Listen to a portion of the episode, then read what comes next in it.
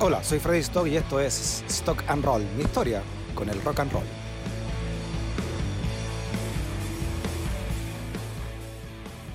Este es el primer podcast que hago, ¿no? Y lo hago para precisamente hablar de, un tema que me ha acompañado toda la vida y que me ha incluso determinado, creo yo, hasta como ciudadano, que es el, el, rock.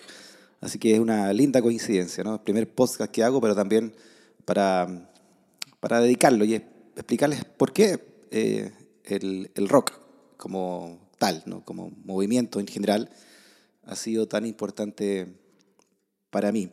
Y, precisamente así porque eh, al empezar a hablar de él tengo que remontarme a los primeros recuerdos que tengo como, como niño. ¿ah?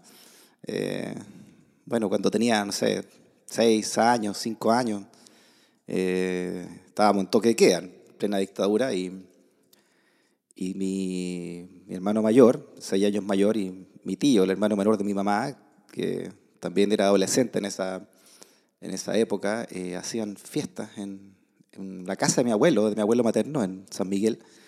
Y eran esas fiestas de, que se llamaban en esa época de toque a toque, porque se llegaba en la noche y no se podía salir por el toque de queda en la dictadura, así que se quedaban hasta la mañana siguiente cuando se levantaba el toque de queda. Entonces, ha sido una fiesta muy buena, ¿no? Porque todos se tenían que quedar a dormir, si es que dormían. ¿Ah? y de ahí vienen mis primeros recuerdos de pasearme entre medio de esos, de esos cabros de adolescentes de esos años, ¿no? de, los, de fines de los 70, y bailando en esos...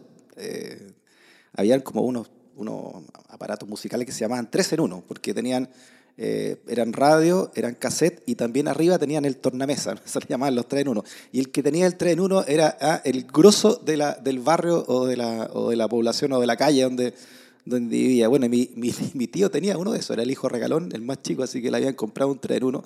Entonces las fiestas que se hacían ahí en la casa de mi abuelo, en, de, dentro del, del, del, barrio ahí de San Miguel, eran memorables, ¿no? Llegaba mucha gente.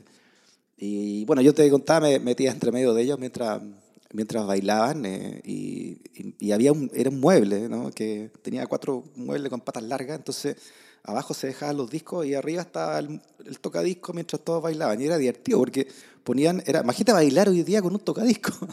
Se ponían el disco, le ponían la aguja, eh, duraba la canción y después tenían que parar y parar la aguja. Y todo esto, eh, el más sobrio, porque imagínate, el, el curado del momento se rayaba el disco de lado a lado. Así que había uno, había uno que lo dejaban ahí, poco menos que le hacían la alcoholemia, el, el alcotest, para dejarlo puesto y que tuviera la gran responsabilidad entonces de dar vuelta a los discos, de ponerlo, de limpiarlo y que la aguja justo tenía que caer en el surco correspondiente. Bueno, yo eh, en esa eh, me metía debajo de, esta, de esta mesa de cuatro patas, ya era chiquitito, imagínate, cinco o seis años, y, me ponía a leer la, las carátulas de, los, de los discos, que siempre me llamaba la atención los, los colores, ¿no? la fotografía, eh, la, la, artística, qué, qué, lindos eran esos discos de vinilo. Eso hizo finalmente del vinilo un producto, creo yo, de la industria musical que hasta el día de hoy sigue, sigue vigente por, por, por aquello, ¿no? por, por el arte que, que representaban. Entonces me ponía a revisar eso y ya comenzaba a leer. Entonces me ponía a, a ejercitar también la, la lectura con, con, estos discos. Y me acuerdo que el primero que me llamó mucho la atención era el, el disco Burn de Deep Purple, que tenían a estos cuatro personajes, o cinco, no, cinco personajes, con, el, con, con el, el, sombrero, con unas velas derritiéndose. Eh, y dije, oh, qué alucinante esto. Y claro, me, me metí ahí a quién eran, qué era, cuál era cada uno. Bueno, y ahí estaba, era la, la formación, era el tiempo, ¿no? Sabría que era la tercera formación, la MK3 de, de Deep Purple con, con Coverdale, con, con Glenn Hewson, entrando eh, en el reemplazo de, de, de Gillan y de Clover, que se habían ido del bajo. Bueno, y así, ¿no? Y me fui, fui viendo eh, quién eran los productores de esos discos, quién eran los guitarristas, quién era. Y, y ya, como, no sé, a la cuarta fiesta ya distinguía qué guitarrista era de cada banda, ¿no? Ya sabía cómo se llamaba el guitarrista de Led Zeppelin, el guitarrista de Grand Funk, eh, sabía que, que, lo que era el Festival de Gusto, que por lo menos tenía un disco en vivo, ¿no? Todavía no cachaba lo, la guerra Vietnam de fondo, pero sabía que había un gusto, había un festival que tocaba a la gente en vivo y que había ahí una canción de un, un mexicano, ¿no? En esa época, mexicano, de, que se llamaba Santana, y que tocaba una canción que duraba 20 minutos. Yo, yo ya, ya me sabía cuándo venían los solos. Entonces me hice como, eh, en esas noches me hice un, un, un capo de, la, de, de, esos tipos de música y, que, claro, no estaba en mi generación, pero yo crecí con, el, con, con, el llamado que hoy conocemos como rock clásico, que es básicamente el rock de la década del 60 y principio de los 70. Bueno, y, y después llegó, me acuerdo, un disco que, porque todos traían sus discos, ¿no? Cada uno, que la fiesta eh, no solamente, eso que se llamaban malones, porque, bueno, de una palabra mapudungún, ¿no?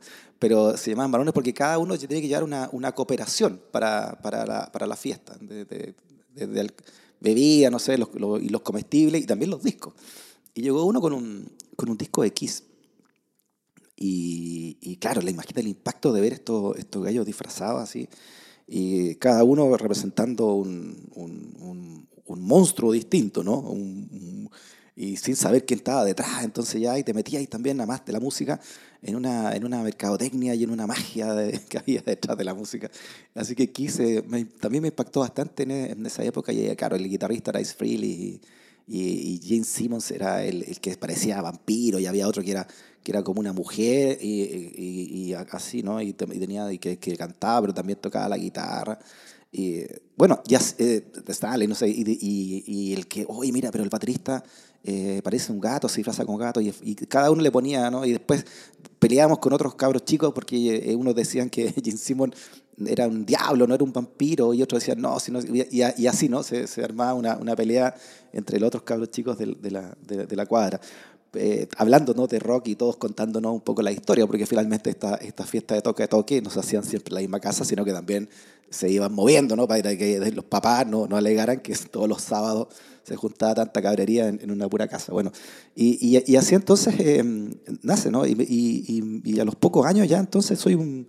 No solamente ya me conozco los artistas, ¿no? O, o quiénes son, quiénes son los los instrumentalistas de cada uno. También sabía quién había hecho las canciones, quién eran los productores musicales y los sellos discográficos. Casa Blanca, por ejemplo, me acuerdo. ¿Qué será Casa Blanca? Ah, eh, y, bueno, y, y, eso eh, me abre entonces una dimensión y, y, comienzo a crecer desfasado. Como, como esos músicos ¿no? que son, su papá, por ejemplo, es zurdo, y, baterista zurdo y quieren tocar la batería y, y, empiezan a tocar como zurdo, siendo que son derechos. yo me metí en un mundo que no me correspondía, que era el mundo de la música de, de, mi, una generación completa anterior y quizá un poco más. Entonces, cuando me acuerdo, llego al colegio, ya al, Nacional, llegué a Nacional a los, 11 años, en séptimo básico, y después llegó, eh, venía toda la música de, lo, de los 80, eh, fuerte, ¿no? Todo, todo, el imperio del pop a través de, de, Michael Jackson, pero también toda esa música de la, de la costa oeste de, de Estados Unidos.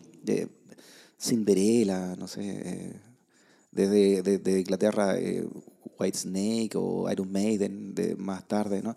Eh, y, pero sobre todo el glam, el glam de la costa de la costa oeste de Estados Unidos siempre me pareció tan malo, ¿no? Y, y, y desfasado para lo que yo estaba viviendo. Entonces, como tampoco tenía tanto, tanto poder económico para comprar los discos de antes, ¿no? Se lo, escuchaba mi hermano, me, me, me derivé entonces al, al canto nuevo, a y, a la, anterior nueva canción chilena. Estamos en dictadura, bueno, en esa época había que luchar contra la dictadura y tomé una posición muy, clara dentro del colegio frente a eso. Entonces, mi, mi, derivación fue ahí a meterme en la música llamada de, de protesta contra el régimen proscrita. Además, además estaba prohibida, entonces era, le daba ese sazón eh, muy interesante. las canciones que hoy día parece eh, ridículo ¿no? para las nuevas generaciones, pero tú no podías escuchar una, un Aquila Bayún, o no, no existía. ¿no? Víctor Jara ni hablar, o, o Silvio Rodríguez, la nueva trova cubana. Entonces eran cassettes que se prestaban unos con otros y se pirateaban, o tú los tenías que comprar en una picada, una tienda eh, que tú sabías que te tenían confianza y para poder comprar esos discos eran completamente prohibidos. Eh, eh, esas canciones y después con eso nace también el movimiento de, de, de la nueva trova chilena, ¿no? o el llamado canto nuevo a raíz, con el sello Alerce. Y, y, ahí se me abre, se me abre harto el espectro musical, ¿no? ¿no? desde el rock hasta la lírica, hasta la letra y el cancionero latinoamericano. Y, y, te cuento esto básicamente porque a partir de eso, y después con el tiempo ir descubriendo eh, la maravilla que, que, hizo Víctor Jara con los Blobs, y el surgimiento luego de Los Prisioneros como la primera banda de rock chileno que mezcló el contenido social con la, con la, con la estética de rock and roll, me di cuenta que, que todo era rock, ¿no? que, que, que, cuando escuchaba a los Jaivas era rock, pero también cuando escuchaba a Violeta Parra. Decía, pero esta señora eh, lo que está diciendo es súper potente, ¿no? tiene una actitud súper desafiante para, para, su época y aún así, y la época que estamos viviendo y hasta el día de hoy, ¿no? 2020, eh, siguen siendo canciones muy, muy desafiantes para el establishment, ni hablar de Víctor Jara o los Kila o los Inti y todo ese gran semillero de, muchachos, de veinteañeros de la del 60 que quisieron transformarlo todo. Entonces me, me fui creando un concepto de que el rock era tan importante, tan importante que yo mm, quería dedicarme un poco a entenderlo mucho más y, y, y ah, te voy a contar una cosa también. Eh, en esa época también del colegio, eh, a raíz de todo esto, decidí que si tenía un hijo eh, se tenía que llamar Ian, por, por, en homenaje a Deep Purple, ¿no? una de mis bandas cabeceras, señeras, como Deep Purple, por, por Ian Gillan y, e Ian Pace, ¿no? ese gran baterista zurdo de, de Deep Purple, Ian Gillan, vocalista. Y, y, si tenía una hija, obviamente se tenía que llamar Janice. bueno, en el tiempo nacieron, nació una hija, nació un hijo y, y, pude eh, concretar ese, ese sueño y esa autopromesa ¿no? que me hice a, los, a los 15 años. Eh, bueno, te cuento todo, todo, esto básicamente porque cuando estudié periodismo eh, no existía, cuando entré el, el, llamado periodista, periodismo musical en, en, Chile. El, el espectáculo era básicamente un el espectáculo que se cubría en los diarios era, bueno, por el lado del Mercurio era pura cultura, teatro y cosas que no, no fueran tan dañinas, ¿no? tan, tan peligrosas. Y por el lado de la tercera, en esa época era solamente vedettes, era vodevil, era noche. ¿ah? Eh, entonces no, no, había una, una, no había una concepción de, de la música como, como, como, tal, como, como industria. Se había, la dictadura había bajado toda esa cortina, toda esa represión y toda esa censura. Pero eh, ocurre la, el, bueno, la llegada de la, de la, democracia, los primeros conciertos también como de Amnistía en Mendoza, que también nos abrieron un poco el espectáculo. Y yo cuando salgo de la, de la universidad, o a los años que estoy saliendo de la universidad, eh, se abre entonces Chile a la, a la democracia y, y, comienzan los megaventos con, con Rod Stewart. Por lo tanto, somos la primera camada de, de, de periodistas eh, a los 21, 20, 20, 21 años que, que, que comienzan a y llegan en una etapa súper eh, interesante, ¿no? Tuvimos esa suerte, además, de, de, de conocer y, y, de llegar a un, a un, mundo y hacer un, a cubrir un sector periodístico que nadie, nadie sabía, no, no, no, existía como tal, ¿no? Eh, y, y, ahí se formó entonces una, una, generación de periodistas como, bueno, como Jimena Villegas, que, que como Iván Valenzuela, como Pablo Márquez, en fin, los primeros que, que nos dedicamos básicamente a hacer, a hacer y a escribir sobre la música en la época pre-internet. ¿no? Cuando, cuando todo el sobre un grupo musical había que conseguirse con el mismo sello discográfico algún material escrito, o, yo me acuerdo haber pasado tardes también en la Biblioteca Nacional, viendo revistas antiguas pues, de los años 60, 70, para saber quién era, quién era Gran Funk, o, profundizar un poco más, conocer alguna entrevista a Led Zeppelin que, que no te llegaba por internet. Estamos hablando de, no sé, pues, de primera, primera mitad de los años 90 incluso, ¿no? E incluso, ¿no? Además, escribiendo a máquina. También somos esa generación que tuvo eh, eh, en, el, en, los estertores de la, de, de, la máquina el papel roneo y el triplicado y, y, en los albores de lo que hoy ya es el mundo de la Internet. Así que eso también es re interesante, cómo, cómo, cómo fuimos una generación privilegiada también en conocer esos dos mundos y, esa, y esas dos realidades. Y, y, te decía que el, que ahí me quedó el concepto entonces muy claro, ¿no? y te lo quería contar en este primer podcast de, cómo llego, cuál es mi aproximación finalmente al, rock y por qué me nació ahí la convicción en, dictadura, en la lucha contra esa dictadura de toda una generación también en la universidad, en periodismo y también luego en el, trabajo y también conversando con muchas, pero muchas personas que, que luego, que, que, se, que eran mis ídolos de niño, pero después los conocí o los pude lograr entrevistar. Eh, bueno, te podría dar muchos nombres, partiendo por Paul McCartney, ¿no? Pero que, que, tenían una visión de mundo, aunque hayan sido británicos o hayan sido estadounidenses, tenían una, una visión de mundo muy distinta a la que se empezó a construir en Chile a partir de los 90 y que luego significaría 30 años después el estallido social. ¿no? Una, tenían una mirada más, más global, más, más solidaria. Bueno, ni hablar de los chilenos que, que, volvían del exilio también, que para mí fueron, fueron otros años así de, de, de, eh, de intelectualidad y también de, de crecimiento humano. ¿no? Me acuerdo de la primera entrevista eh, que le hice a los Intimani o a los, o a los Iyapu cuando volvían eh, a Chile. Las primeras entrevistas que hice fueron para mí me mostraron un, país que no que sabía que existía, pero no de la manera en que ellos vivencialmente te lo iban narrando. Y cuando estuve en el Mercurio, eh, lo digo así como satisfacción, me, acuerdo de haber logrado meter varios de estos grupos y estos conceptos en, en, un mundo que no los entendía o no los quería entender, como era ese mundo concertacionista de los años 90 y muy ligado también a ese mundo de la concertación al, poder del, del, Mercurio, como, como el diario rector de todo, ¿no? en, en, la era, te repito, pre-internet. y, y con esto me gustaría terminar con una anécdota que, que, que, para retratarte un poco eso, me acuerdo que una de las entrevistas que más valoro que, y que más guardo así con cariño que hice fue mm, para el Mercurio, ¿eh? a Nelson Chuenque, eh, al cual nosotros íbamos a ver en el colegio, en el, tocaban siempre ahí en San Diego, en el Estadio Cospolicano, en el, o el Cariola, o, bueno, un montón de lugares más, y, teníamos un grupo de amigos que de ahí del colegio que éramos fanáticos de Chuenque Nilo y de todo lo que era también Santiago, Santiago el No Extremo y, y toda la llamada, el, toda esa canción del canto nuevo, ¿no? Y, y bueno, Nelson estaba muy enfermo, eh, tenía, tenía un cáncer y, y luchó harto por, por, eh, por eso y, y, lo íbamos a sus conciertos porque eran como de beneficencia. Bueno, y con el tiempo, sin conocerlo, ¿no? Eh, me tocó, quise entrevistarlo, ya trabajando en Mercurio y logré que me lo aceptaran, nadie, nadie sabía quién era Choinquinilo prácticamente, ¿no?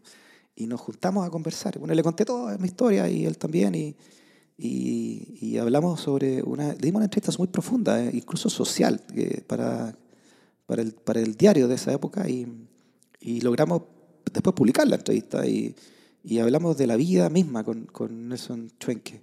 Y me acuerdo que, bueno, toda su lucha, toda su manera de, de, creer también, de llegar a creer cuando él era muy eh, eh, ateo, ¿no? Era, frente a todo, pero que en un momento dijo ya, se entregó a lo que sea, ¿no? Para darle también eh, tranquilidad a su propia familia. Y bueno, y salió adelante y logró, logró salir adelante cuando nadie, nadie lo esperaba. Y, y me acuerdo que le pusimos esa nota eh, entre el nicho y la cesárea. Por, eh, bueno, por la canción obvia de, de, de los Chuenque y Nilo.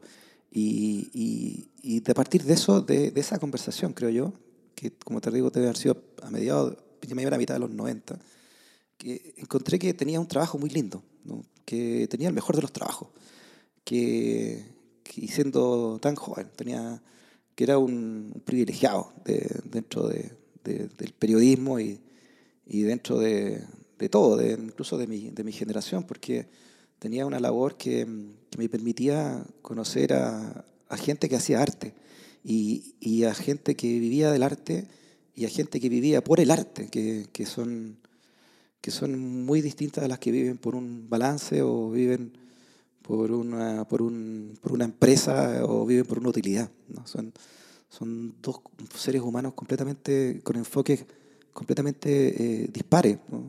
¿no? ¿no? estoy diciendo cuál sea mejor que otro, ¿no? Eh, cada uno elige su camino, pero, pero pucha que era floreciente eh, llegar a grados de profundidad así. Y, y dije, chuta, creo que elegí el camino correcto y, y voy a seguir adelante y entendiendo, como te digo, que detrás de cada canción hay un, hay un, mundo, hay un mundo entero, ¿no? Y como decía Víctor Jara, eh, muchos de esos artistas no cantan solo por, por tener una, voz, una buena voz, ¿no? Cantan por un sentido y, una razón. Y en esa frase que parece tan, tan pequeña eh, hay un universo entero que, que significa finalmente que, que, el, que, la música es un movimiento social que, mueve, ¿no? Por eso que por eso el rock, ¿no? que te mueve, que te remece y que te hace, te hace rodar y te hace seguir adelante, te, te, te impulsa, te, te bota al suelo y te para y para seguir eh, entonces avanzando, eh, sea del ritmo que sea, ¿no? y donde la actitud siempre, siempre va a ser lo fundamental. Vamos a tener estas conversaciones de aquí en adelante eh, que tiene que ver con cómo veo yo el rock y también, ¿no? Como tú lo ves cuando escuches esto y si quieres también me puedes mandar un mensaje de cómo te ha formado, cómo te ha cincelado, cómo te ha, te ha esculpido también este, esta música que conocemos tan, tan abiertamente como, como el rock o como el rock and roll. Que estés muy bien. Te mando un gran, gran abrazo de rock. Hasta la próxima.